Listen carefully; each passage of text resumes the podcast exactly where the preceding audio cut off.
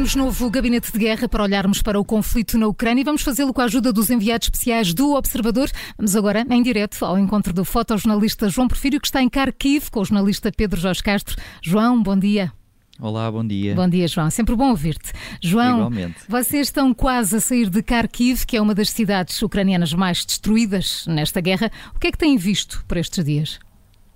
Sim, é verdade. É a segunda maior cidade da Ucrânia e é também a segunda maior cidade destruída de, de todo este país. Uh, só, só Mariupol fica à frente uh, ao nível de destruição de Kharkiv.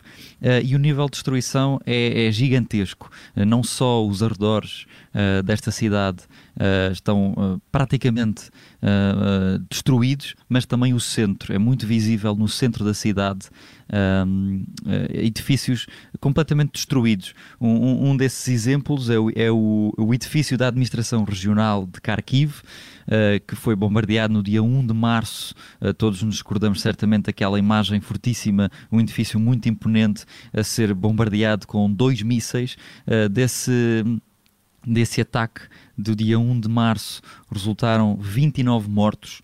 Portanto, recordo que é um edifício bem no centro uh, da, da, cidade de Kharkiv, a segunda maior cidade da Ucrânia, mas também uh, andando um bocadinho para os arredores uh, da cidade, vemos um grande mercado, um mercado que abastecia toda esta região de Kharkiv completamente destruído.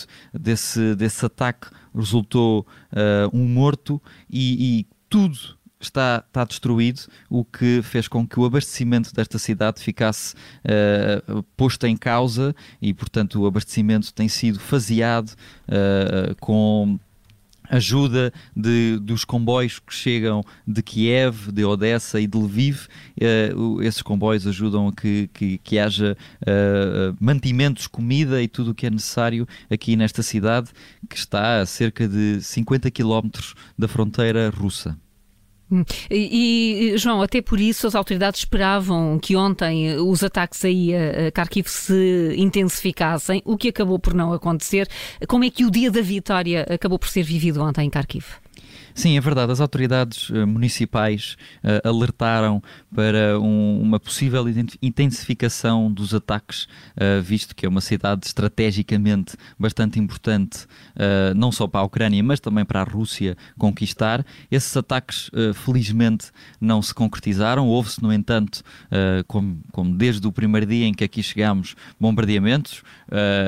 há poucos minutos antes de entrar em direto, outros bombardeamentos. Estes bombardeamentos situam-se a mais ou menos uh, 10, 15 quilómetros, uh, é, é, onde está a frente de batalha uh, para, para defender esta, esta cidade e uh, a 10, 15 quilómetros estão então estão então as aldeias que, que, que, os ucranianos tentam a todo custo fazer com que os russos recuem uh, para voltar para, para, para, estes militares voltarem para, para a Rússia. Ontem o dia foi uh, estranhamente calmo.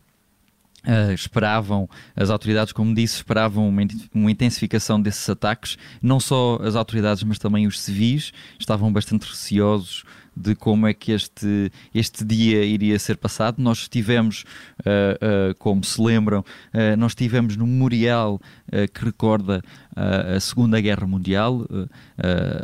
a Alemanha nazi foi vencida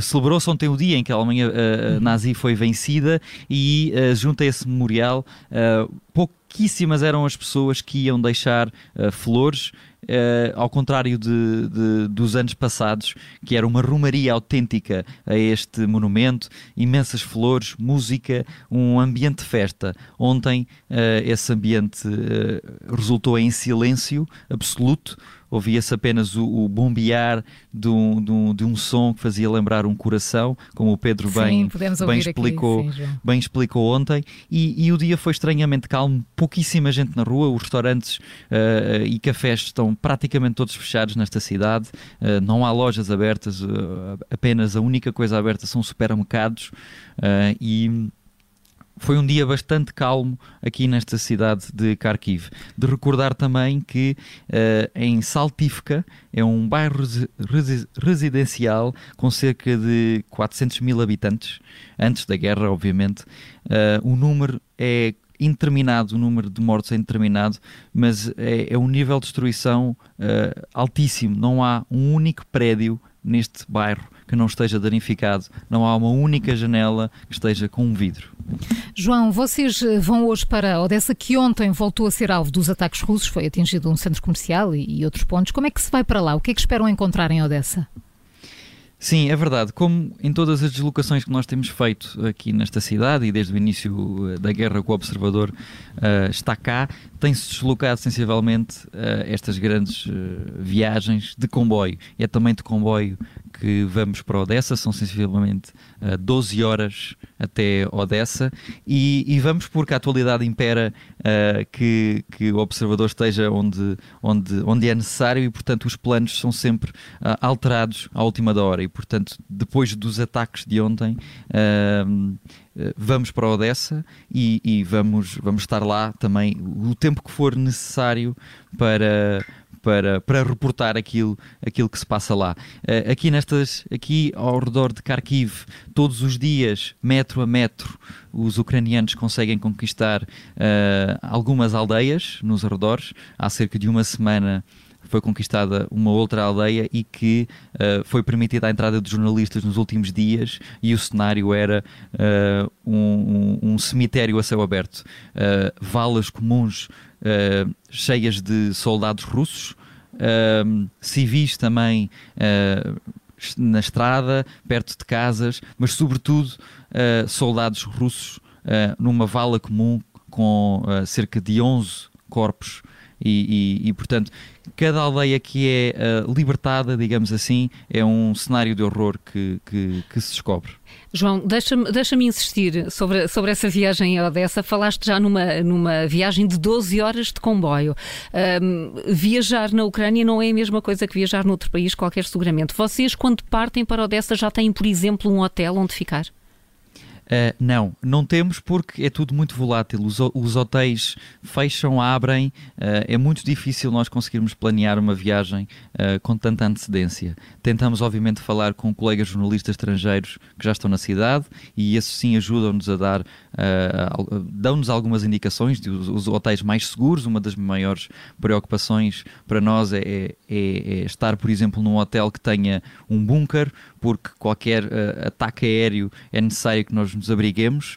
Uh, portanto, todas essas uh, variantes são muito importantes. Obviamente, o fixer, um motorista e um tradutor, que é impossível trabalharmos na Ucrânia sem, sem este. E isso já está garantido agora?